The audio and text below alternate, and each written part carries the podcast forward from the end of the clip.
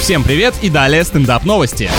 В Китае пожилой мужчина обуздал торнадо с помощью пистолета для мойки автомобиля. Вот из этого получился бы крутой клип на песню «Дурак и молния». Действительно, жизнь лучший сценарист. Воздушная воронка приблизилась к парковке с людьми, но не растерялся только один дедуля, который неподалеку мыл свою машину. Вполне понимаю его чувства, когда время мойки заканчивается, тачка почти чистая, а тут какой-то никчемный ураган, хочет ее снова запачкать. Легко с катушек слететь. Пенсионер направил водный пистолет высокого давления в центр вихря и мгновенно успокоил его. Какой Какое унижение для бога ветра. Просто смертный старикашка утихомирил стихию в перерыве от автоуборки.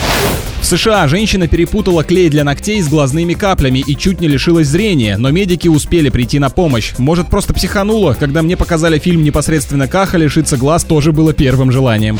На этом пока все. С вами был Андрей Фролов. Подписывайся на наш телеграм-канал NRJ Russia.